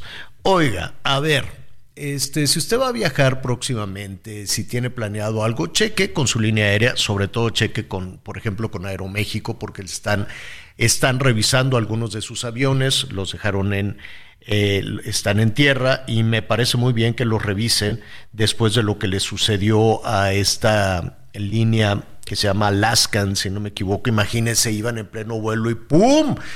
Eh, parte del fuselaje salió volando. Hágase de cuenta que la puerta eh, eh, al interior de un avión en, hay varias puertas de, de emergencia. Las más visibles, por así decirlo, son las que están más o menos a la mitad del avión y este, pues con una serie de, de, indicaciones para un desalojo rápido del avión. Pero imagínense que va volando y que se abre el boquete. Yo me quiero imaginar que eso es un asunto peligroso, peligrosísimo. Pues a lo mejor este, puedes salir volando por ahí succionado. Los aviones son B737 MAX 9. Aeroméxico tiene varios de esos, tiene 19, están en tierra, entonces cheque porque sí se han registrado varias, varias este, cancelaciones, 131 hasta, hasta el día de ayer, 131 vuelos cancelados y miles y miles de, pasajeros afectados. ¿A qué vamos con todo esto? Mire, se revisan los aviones, cosa que, me parece muy bien. Y hay algo para quienes eh, utilizan un avión o van a subirse por primera vez a un avión o lo hacen con regularidad, póngale atención a lo que dice el personal eh, de, eh, a, bordo, ¿no? A lo que dicen los, los asistentes de vuelo, en fin. Eh, hay personas que dicen, no, pues yo ya me la sé, pero póngale atención. Cuando le digan, ponga, regrese a su asiento, cuando le digan, no se levante, cuando le digan, póngase el cinturón de seguridad, créame que no es por fastidiar, no es así, ay, me cayeron gordos todos los pasajeros, los vamos a fastidiar. Si la persona que iba eh, a un lado de la puerta esta que salió volando en el avión de Alaska no hubiese tenido el cinturón de seguridad, no sé de qué estaríamos hablando en este momento. ¿Eh? Se nos muere. A ver, la le, lo dejó sin ropa. Le, le, quitó la, la, ropa que traía puesta, la, por lo menos la, playera, la camisa, y se agarró del cinturón y ya cuando pudo se, se, pudo este, cambiar de lugar. Entonces, sí es una situación de emergencia eh, y haga, atienda todo lo que le diga. Créame que no es por fastidiar. ¿O no, Carlos? Carlos Torres es analista, es experto en aviación y le agradecemos que esté con nosotros esta tarde. ¿Cómo estás, Carlos? Bien, y tú, Javier, un gusto saludarte. Muy buenas tardes y muy feliz de año, inicio de año. E igualmente. Eh, yo sé que en ocasiones hay gente que no quiere atender, que no quiere hacer caso, pero pues ahora lo vimos con este vuelo de Alaska, ¿no? Afortunadamente no hubo más allá de un susto mayúsculo, pero pues hay que atender todo lo que se diga, ¿no? Sin lugar a dudas, y te diría algo e incluso mucho más preocupante, ¿no? Que es motivo hoy de investigación por parte de la autoridad norteamericana y del fabricante Boeing, que es cuál fue la causa que ocasionó justamente pues este desprendimiento de una de las piezas que ocasionó que en vuelo pues la salida de emergencia pues se desprendiera del fuselaje del avión y por supuesto eh, pues el avión tuviera que regresar a tierra afortunadamente este incidente pues no ocasionó ninguna pérdida humana pero pues hay mm, más de 200 aviones volando en el mundo. La mayoría están en Estados Unidos y Canadá y en Latinoamérica. Como bien lo decía yo ahora en la introducción de, la entrevista, Aeroméxico tiene 19 equipos de este modelo, que es un modelo, Javier, para que la audiencia ubique, que le acaban de sacar 180 de última generación. Boeing, por cierto, eh, con este modelo de avión en su edición 8, no la 9, recordarás que ya había tenido un incidente grave que provocó en el 2019 que pues toda la flota de Boeing 737 MAX 8 estuviera eh, en tierra durante un año eh, que se revisaron pues una serie de modificaciones que habían hecho a la construcción y a la infraestructura del propio avión y que en aquel momento pues ocasionaron que se levantara digamos esta alerta mundial. Aun cuando ese asunto quedó solucionado y solventado en aquel momento, pues ahora eh, pues lamentablemente vuelve a aparecer un, un modelo de este de este avión, el 737, que es un tú recordarás, Javier, lleva muchos años volando en el mercado, simplemente pues, se le van haciendo modificaciones o actualizaciones para que sean cada vez más modernos, más eficientes y con mejores condiciones para los pasajeros. Sin embargo, pues ahora este último accidente del fin de semana pues levanta la alerta y genera pues esta crisis de confianza en la que está entrando ¿Ya, ¿Ya sabemos qué pasó? ¿Ya sabemos por qué salió volando la puerta? No, eh, la verdad es que es todavía muy temprano y es una muy buena pregunta. Es muy temprano para ser concluyentes respecto de qué fue lo que ocasionó. Normalmente en todos los temas aéreos pues se tardan tiempo y lleva tiempo eh, lograr determinar cuáles fueron las causas y de ahí que la alerta que levantó la Agencia Federal de Aviación de los Estados Unidos para poner en tierra estos equipos y lo que hicieron también las aerolíneas en lo individual en el resto del mundo me parece que fue a pesar de que como lo decías pues ya había, esto ha ocasionado pues cancelaciones y retrasos en muchos de los itinerarios de los pasajeros no solo en México y en otras partes del mundo. No solo a la que le ocurrió pero bueno la primer el primer eh, cliente digamos de este tipo de aviones es United en los Estados Unidos. México tiene en México estos aviones Copa Airlines en Panamá ha sido una larga lista de aerolíneas que creo que bajo esta lógica pues conviene que estén en tierra hasta no quedar absolutamente claro, eh, qué fue lo que sucedió. Y tienen que revisar ahora sí que piececita por piececita para, ¿no? Que si son los tornillos que estaban flojos, por ahí decían que, que estaban investigando también a la empresa proveedora del de, servicio de Internet, que si colocó ahí las cosas este, sin cuidar lo demás, en fin, lo que sea, pero pues garantizar la seguridad de la gente, ¿no? Sin lugar a dudas, y creo que ese es el tema eh, más importante. Recordarás que incluso el, tema de, la, de la investigación que se hizo de los 737 MAX 8 Incluso ya meritó un documental en Netflix muy interesante donde incluso se revelan que por las prisas, digamos, de salir a vender y comercializar en el mercado este modelo de avión, que por cierto Javier es el modelo mejor vendido en la historia de la aviación, eh, pues ha provocado que se saltaran pues muchos de los procedimientos o supervisión de tal suerte que eso en aquel momento pues había originado esta serie de fallas. Ahora pues se trata nuevamente de, de otro de otro parte digamos del avión y eso pues empezará a generar esta crisis de confianza de Boeing con sus clientes. Habrá aerolíneas quizás y eso es algo que se anticipa en, en muchas de las notas y análisis que se están haciendo desde el fin de semana hoy. Habrá que ver cuántas aerolíneas que ya tienen pedidos solicitados a Boeing que no, no se echan para atrás o solicitan la devolución del dinero y de los adelantos. Y pues esto pues de alguna manera cae bien pues a la competencia que en este caso es Airbus aunque por otro lado recordarás también Javier que eso es algo que se está afectando también al mercado mexicano. Eh, Boeing, eh, perdón, Airbus el año pasado anunció que los motores, cierto tipo de motores, cierto tipo de modelos de avión, estaba originando un problema que eso también ya tuvo consecuencias en el caso mexicano, en la flota de Volaris y de Viva Aerobús, que han tenido que poner en tierra y en revisión varios de los motores de sus aviones Airbus 320 eh, de nueva generación. De cualquier eh, forma, yo, yo entiendo que, que, es un asunto serio, que genera cierta incertidumbre, pero eh, trasladarse en avión sigue siendo la forma más segura, ¿no? Incluso más seguro que, que los traslados en ocasiones por tierra. Sin duda, o sea, sigue siendo la aviación el, el, digamos el uso de transporte más seguro que existe en el mundo.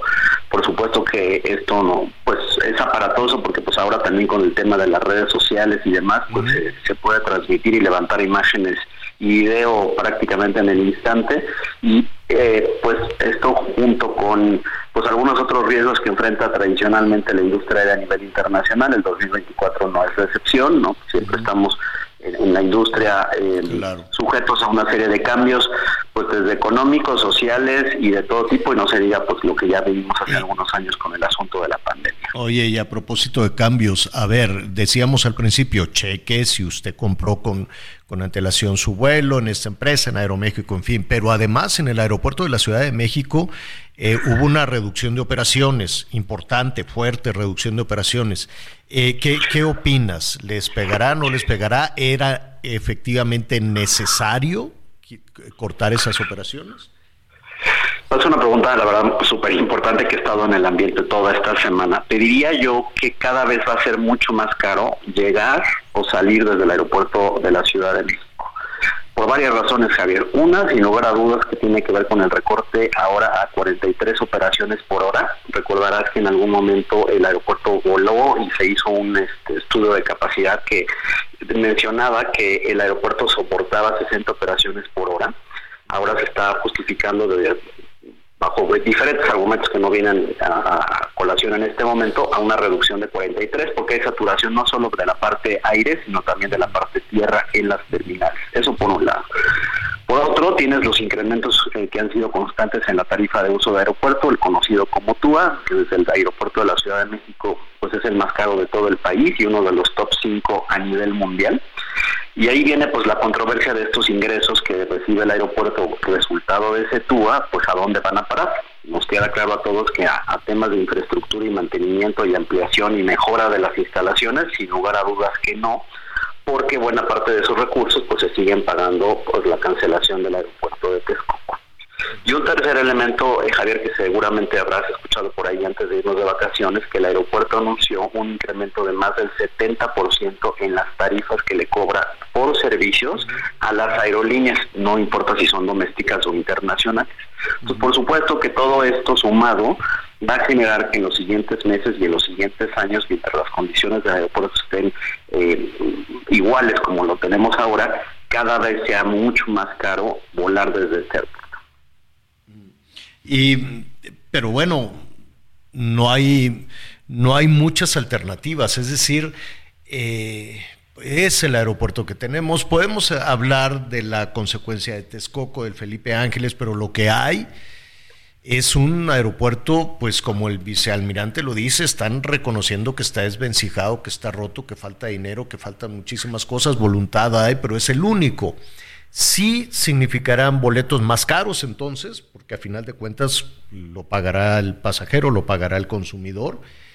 Y, Total, eh, totalmente, Javier, porque ese recorte de oferta, perdón que te interrumpa, ese recorte de oferta que ahora las aerolíneas están poniendo algunos de estos vuelos del Felipe Ángeles, hace que, por dar un ejemplo muy sencillo para que el auditorio nos entienda, es si una aerolínea nacional tiene más de 10 o 12 o 15 frecuencias diarias entre un México y Monterrey, o un Guadalajara o un Tijuana, pues con este recorte inevitablemente va a reducir el número de frecuencias. ¿Qué significa? Que los factores de ocupación van a ir cada vez más altos, es decir, que el avión va a ir cada vez más lleno y por lo tanto las posibilidades de que logremos encontrar un boleto eh, a un precio, pues digamos, competitivo, pues se reducen considerablemente. Es simplemente una ley, digamos, de oferta y de demanda. Por eso... Oferta y demanda.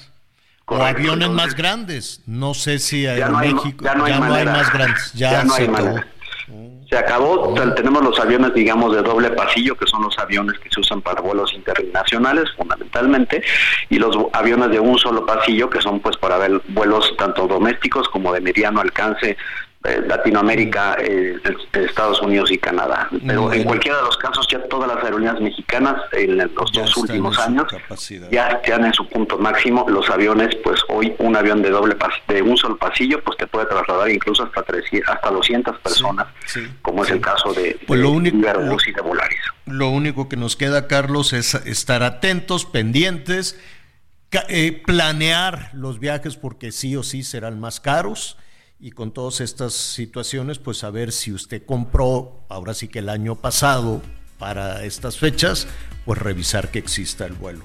Carlos, muchísimas gracias. Te mando un fuerte abrazo. Pues bueno, otro tema que ahí queda en la mesa, pues el futuro de Mexicana de Aviación. Eso, si no tienes inconveniente, mañana mismo. Perfecto, muy bien. Gracias. Es Carlos Torres, experto en aviación. Hacemos una pausa y volvemos. Conéctate con Miguel Aquino a través de Twitter, arroba Miguel Aquino. Toda la información antes que los demás. Ya volvemos.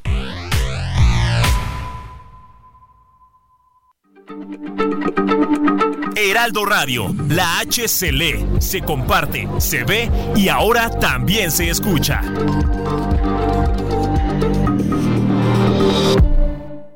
Todavía hay más información. Continuamos. Una persecución y ataque armado contra una familia dejó a tres personas heridas, entre ellas a una niña de 8 años en el municipio de Acayucan, en la zona sur de Veracruz, donde han sido constantes los hechos violentos este año.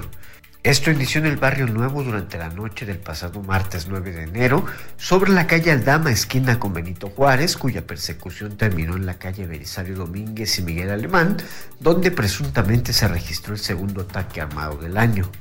El joven Christopher Yared Alamilla González, de 27 años, y su hija Arlette, de 8 años, estaban afuera del domicilio de Eliseo Hernández González, de 17 años, cuando un grupo armado abrió fuego en su contra. De acuerdo con los reportes policíacos, Christopher intentó huir a bordo de una motoneta, pero metros adelante fue interceptado por el comando y atacado nuevamente a balazos cuando estaba junto a su hija. Ellos fueron trasladados al Hospital Regional de Oluta, donde se reportan graves. Los cuerpos de seguridad desplegaron un fuerte operativo en la zona para la búsqueda y localización de los agresores. Sin embargo, hasta el momento no han sido capturados. Informó desde Veracruz Juan David Castilla.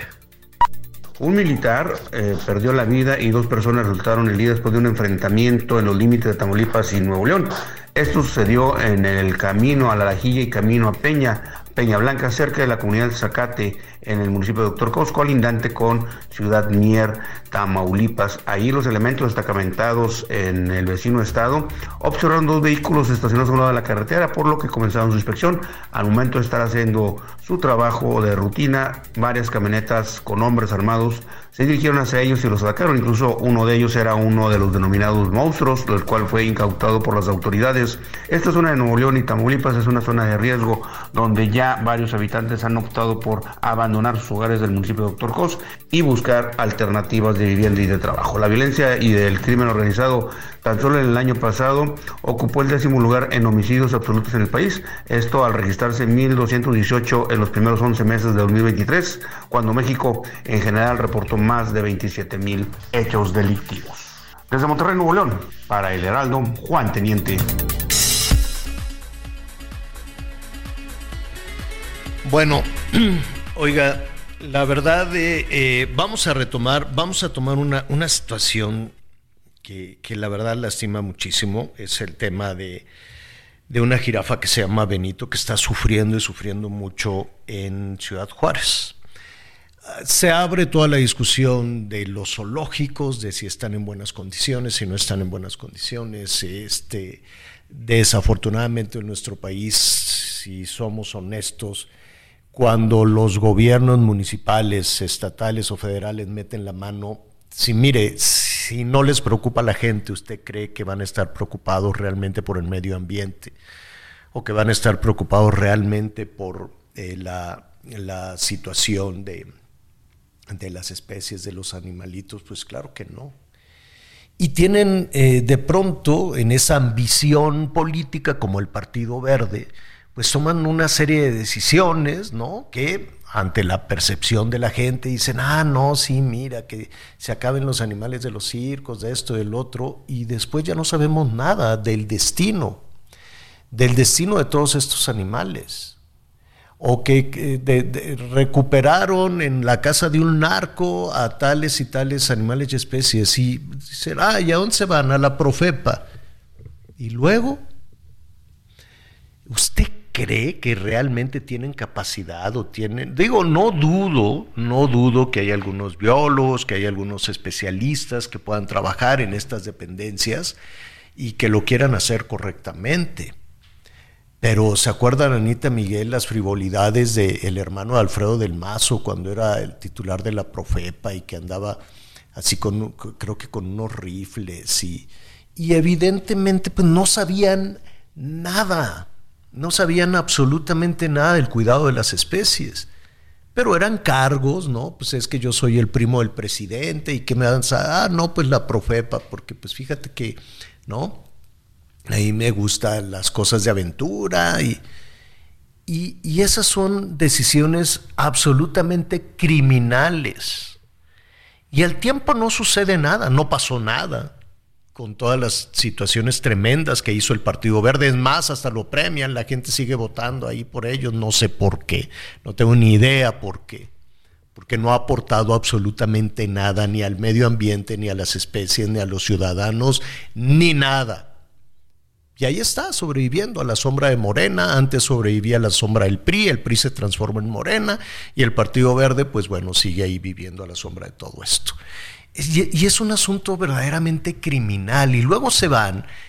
Y, yo no sé si puedan dormir tranquilos después de el daño enorme que hacen a los animales, el daño enorme que hacen a, las ciudades, incluso a los desarrollos, y luego los quitan y los ponen, y ponen a fulanita y a fulanito que no, que no saben absolutamente nada. Y eso lo hemos vivido. Si preguntamos dónde quedaron todos los, eh, los animalitos que han sido este, rescatados en, en diferentes estados, o cuando se modificó toda esta situación, eh, de, los, de los circos y de los zoológicos. A ver, en esta temporada de sequía tenemos el 80% del país en sequía con todo y que hay algunas lluvias y tenemos el Frente Frío número 26, en fin.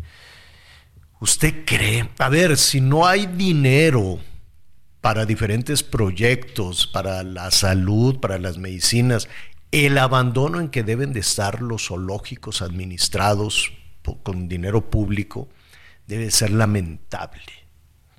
Lamentable y están por allá en algunos municipios lejanos y luego pues no hay agua y luego no hay alimento, pero pues es que no hay presupuesto.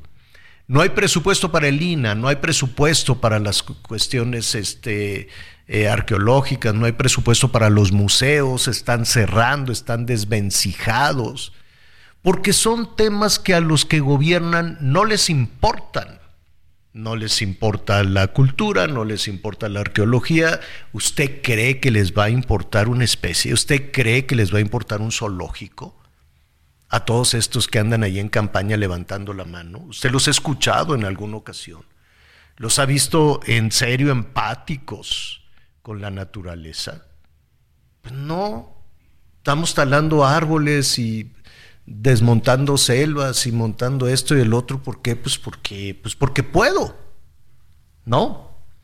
Hay una jirafa que se llama Benito, que la llevaron a un sitio, imagínese una jirafa eh, en una situación de 5 bajo cero. 5 bajo cero en un zoológico. Y habrá que ver en qué condiciones. ¿no? ¿Por qué, insistimos en tener a los animales encerrados? ¿Por qué insistimos en eso? Pero bueno, ese es otro punto, punto de vista. Eh, la jirafa, pues es una especie amenazada porque es muy carismática, porque es muy atractiva. Y tener una jirafa en un zoológico es un gran reto. A menos de que se tenga un presupuesto enorme, especialistas, alimentación, cuidados, espacio. El espacio suficiente, enorme tiene que ser para tener estas especies, como las jirafas, como los elefantes, como los rinocerontes. Pero insistimos en eso. En Ciudad Juárez, ya en alguna ocasión, eh, se habían llevado a una jirafita, eh, modesto. Era, era tal el frío que la jirafita tenía las orejitas quemadas, quemadas. Eh, la, la, colita con necrosis también. Pues no soportan el frío.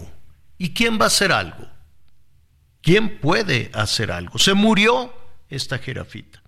Ah, pues queremos otra jirafa para traerla a sufrir también.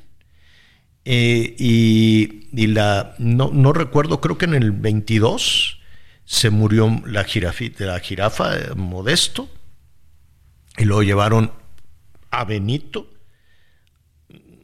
A ver por qué, pero pues la, la llevaron. Yo no sé si realmente Ciudad Juárez requiere de estos espacios así desesperadamente, porque si no la sociedad no va a encontrar, a pesar de que pueda haber un intenso calor, 50 grados, y cambiar a menos 5, a mí me parece una crueldad absoluta. Vamos a platicar de, de, esta situación, de qué ha pasado, de qué podemos hacer para salvar la vida de esta jirafa con Perla Guzmán. Ella es representante del Consejo Somos Su Voz. ¿Cómo estás, Perla? Qué gusto saludarte. Muy buenas tardes. Muy buenas tardes, Javier. Muchas gracias por darle difusión a este tema. Este, efectivamente, estamos en el estilo y afloja de, de poder sacar a este hermoso ejemplar de un parque público deportivo y cultural en Ciudad Juárez. No es un zoológico donde se encuentra, pero pues aquí estamos en la lucha. ¿Y por qué? A, ver, vamos a hacer un poquito historia. No es un zoológico, es un parque. Real, y qué bueno que existe este parque deportivo, qué bueno que se puede hacer deporte, pasar el tiempo libre, disfrutarlo. Me parece muy bien. ¿Realmente se requiere en ese parque una jirafa? Pues no, en realidad este el parque eh, no cuenta con instalaciones adecuadas para tener a ningún tipo de animal. Inclusive hace años este hubo un león en un aviario muy pequeño que se ahorcó porque el espacio era sumamente reducido. Obviamente, pues ese león se la pasaba estresado. Entonces, hemos tenido muchas muertes de animales exóticos en ese parque por capricho, no sabemos de quién, porque en realidad Ciudad Juárez no es un lugar apto para muchos animales, sobre todo que, que son este eh, que son de cautiverio, pero que vienen de lugares donde estaban aclimatados de forma diferente. Eh, obviamente los ese tipo de animales que llegan a esta zona del país que es una zona desértica es muy difícil que, que ellos se adapten a estos climas. Por muchos cuidados que les quieran proporcionar aquí no sobreviven muchos tipos de esos animales exóticos. Imagínate una jirafa el, el domingo a menos 8 grados eh, no no es terrible para ella. Es muy probable que sí se pueda adaptar a los calores, mm, perdón por la palabra, pero infernales en este desierto, siempre y cuando tuviera vegetación a su alrededor, suficientes árboles de altura con los que se pueda estar alimentando de sus hojas, como el, como el árbol de acacia, etcétera, pero no tiene ni siquiera vegetación, tiene un solo pino dentro de su pequeñito hábitat y, y, ese hábitat está tan tan pequeño que ni siquiera puede impulsarse para correr. O sea, lo tenemos ¿por qué no la rescatan? ¿Por qué, por qué, por qué, quién insiste en tenerla, en tenerla ahí? Yo sé que había una discusión con la gobernadora, creo que finalmente se dio, no sé quién, quién se resiste a que, eh, a que Benito pueda ir, no sé a dónde, creo que a Puebla, a un espacio donde, a un lugar donde pues tenga más espacio, más especialistas y un hábitat pues lo más eh, amigable posible. ¿no? Así es. Pues bueno, durante todos estos ocho meses de lucha, eh, de oficios a miles de dependencias, de asistir personalmente con las personas correspondientes, que no nos recibían, que sí nos recibían, pero todo estaba en proyecto, todo era extense, etcétera, etcétera. A final de cuentas, estábamos topados con pared eh, justo con gobierno del Estado eh, acudimos a una denuncia colectiva, va en proceso porque, bueno, esta es una caja de Pandora, ya no nomás es la jirafa, tenemos que rescatar al resto de los animales, hay un sinfín de situaciones que están fuera de la, legal, de la legalidad dentro del parque, pero bueno, vamos en camino. Ahorita la gobernadora del estado eh, se en diciembre del 2023, hace más o menos un mes, eh, que estaba bien, que, que, que había eh, confirmado que las condiciones no eran óptimas, se dio a, sacarla, nos dimos a la tarea de buscar el mejor lugar posible en México, lo, lo que nos pareció lo mejor fue Ascar en, en, en Puebla, este, eh, y ahorita después de encontrar el lugar más más amplio y más óptimo ahorita estamos topados con Profepa. Profepa este es muy incongruente lo que está declarando porque ellos precisamente fueron fueron quienes autorizaron la llegada de este de este espécimen aquí a la ciudad en condiciones pésimas porque la trajeron en una pickup con un este con un remolque improvisado, con unas redilas mal soldadas y, y bueno, ellos mismos este, dieron luz verde de que llegara a Ciudad Juárez, ellos dieron todos los permisos. Bueno. Está bien para que viniera.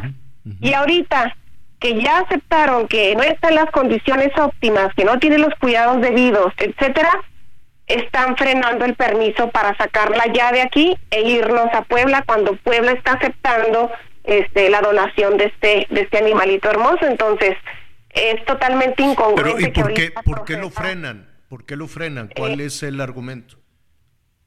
Pues ah, en realidad no sabemos con, con, con certeza, pero mm, me atrevo a, pensar que esto ya lo están tomando ah, o lo están haciendo como político, no tiene nada que ver ningún partido con este movimiento pero no, no nos dejan pensar otra cosa porque es totalmente incongruente que a estas alturas, a punto de sacarlo, no suelten un permiso para irnos.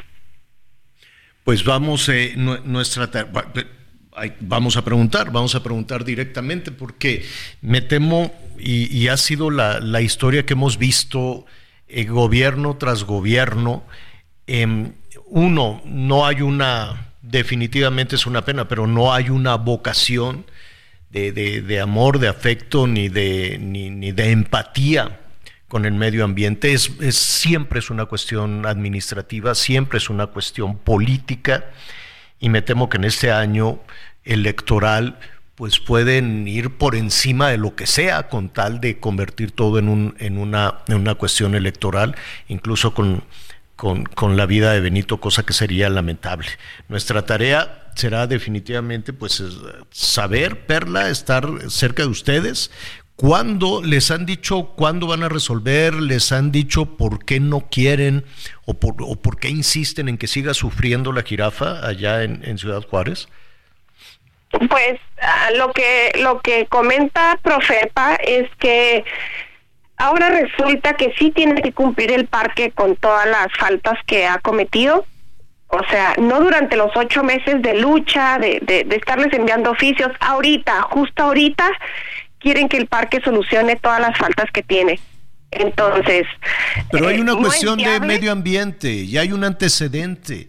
No es, la no es el primer animal que sufre porque Ciudad Juárez tiene cosas bellísimas, es, es, eh, es, es, una, es una ciudad que conocemos, es una ciudad que significa mucho para el país, es una puerta de entrada a México, tiene muchísimas cosas, pero no tiene, no tiene la posibilidad digo, todos quisiéramos que, que, las especies del mundo vivieran ahí, pero si no se puede, ¿para qué insistir? Apostarle a lo bueno de Ciudad Juárez, no insistir en algo que pueda ser imposible. Eh, exactamente. Entonces, pues ahorita, eh, pues bueno, estamos pendiendo de un hilo en la espera de que Profepa este, suelte ese, ese permiso para poder sacar ya a la jirafa al día el, el, lo más pronto posible. Otra vez este fin de semana estamos con pronósticos de temperaturas super gélidas, estamos con probabilidad de aguanieve para esta noche.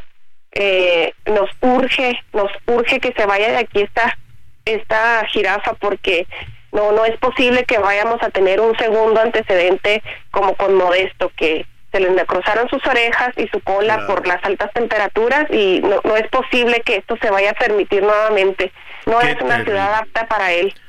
Pues allí estaremos muy atentos a lo que suceda, esperemos que suceda hoy mismo. Eh, y, nuestra responsabilidad como medio de comunicación es ayudar, es presionar, es salvar. Ahora sí que con la frase que se está utilizando, salvemos a Benito, sí o sí. Perla, muchísimas gracias y de, todo corazón, en serio te agradecemos el esfuerzo que están haciendo, la, la lucha que están llevando. Ojalá así fueran las autoridades, ojalá los responsables del medio ambiente, ojalá la Profepa, porque ya, ya, lo comentábamos antes de hablar contigo, lo vivimos con Peña, los hemos vivido los gobiernos anteriores, ponen a gente que no tiene corazón, ¿no? Que, o que tiene otra aspiración, puede tener, puede tener su corazón en la ambición política, sí tienen corazón, pero en otro lado, no necesariamente en donde deberían de tenerlo. Perla, muchísimas gracias. Gracias a ustedes por darnos difusión, estamos pendientes. Hasta luego. Y, para eso, para eso estamos. Qué, qué difícil, ¿no? Qué, qué complicado y lo hemos visto una vez y otra vez. Y a ver, no nos debe extrañar. Yo no conozco, eh, y hacía yo la referencia, pues yo conocía a los del Mazo, muy amables y muy simpáticos, pero pues así que te digas qué preocupado estoy por el medio ambiente, pues no. Y los del Partido Verde tampoco lucran con ello y lo hacen, bueno, es una marca increíble, ¿no? Es una marca fabulosa, pero si, si, si queremos revisar dónde están las especies rescatadas que rescatan en casas, en, en zoológicos, en, en los circos, ¿dónde están? ¿Con qué las mantienen? ¿Con qué las alimentan? Y me temo que las dejan morir, no lo sé, no lo sé, pero imagínate la cantidad de animales que hubo con esa decisión del Partido Verde, ¿en qué condiciones estarán? O cada vez que rescatan en un mercado o en el tráfico de especies y el tráfico, ¿a dónde van a dar? ¿Las liberan? No dudo, no dudo que debe de haber abajo de los directores, abajo de los cargos públicos que entregan pues con mucha frivolidad, gente con compromiso, no lo dudo y que trabaje en la Profepa, no lo dudo, y que quiera hacer un esfuerzo. Pero ustedes, si empezamos a revisar, no, no sé porque ya se nos vino el tiempo encima, pero vamos a revisar el presupuesto que se tiene para esto. El presupuesto que en el 2024 se dio para las especies. ¿Cómo se va a recuperar la selva? ¿Cómo se va a recuperar toda la zona de la refinería y demás? En fin, yo sé que son apuestas, yo sé que son apuestas políticas y que pueden ser apuestas de bienestar y de energía y lo que tú quieras y mandes. Pero, pues me temo que con la sequía, y lo vamos a hacer, vamos a empezar a revisar los zoológicos y los espacios Imagínense ustedes en Zacatecas, que no tienen agua para los campesinos, que se ha perdido la producción de, frijol, de papa. Imagínense en Michoacán, imagínense con el crimen organizado. Qué pena, qué, qué, qué, qué situación tan triste la que están pasando los animalitos. Pero pues eh, allí estaremos, Anita, Miguel, si ustedes conocen algún funcionario que, esté, que nos digan, ah, sí, bueno, pues todos los escándalos de frivolidad allá en Quintana Roo con el malecón este Tajamar, que luego la quitaban y que luego la ponían y que en fin, ¿no? Todo este tipo de cosas también han sido eh, absolutamente, absolutamente lamentables. Bueno, así están las cosas. Eh, Miguelón, eh, ¿nos quieres comentar de Colombia? Fíjate que información que se está generando de última hora que nos llega desde Colombia sobre todo, bueno, porque eh, pues es una de las cosas que sorprendió cuando recién llegó el presidente Gustavo Petro, la detención de su hijo. Eh, las autoridades de Colombia están confirmando que sí hay elementos suficientes, las pruebas suficientes para que el hijo de, de Gustavo Petro, Nicolás, sí sea enviado a juicio por los delitos de enriquecimiento ilícito y lavado de dinero o lavado de activos. El tema es, Javier, que, usó ese dinero para la campaña presidencial de su papá, ¿no? Eso es, esa es parte de la acusación, que recibió dinero de algunos grupos del crimen organizado, dinero que supuestamente fue a parar a la campaña de su papá. Que también aquí el tema, lo que comentábamos el día de hoy en el programa, ¿no? Que muchas veces pues piden dinero a nombre del candidato y quién sabe, ahora hay que comprobar, ahora tendrán que comprobar si efectivamente ese dinero llegó a la campaña de Gustavo Petro, pero donde sí hay elementos suficientes para iniciar el juicio, lo que confirma es en el tema de enriquecimiento ilícito y lavado de dinero, Javier. Entonces, Nicolás pues Petro, el hijo del actual presidente de Colombia, se queda en la cárcel.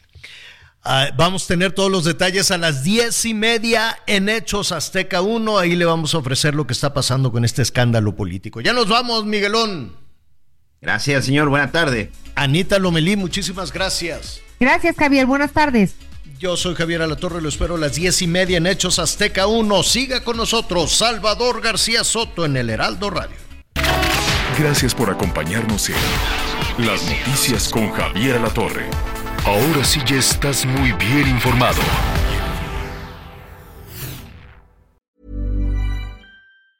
Hey, it's Danny Pellegrino from Everything Iconic.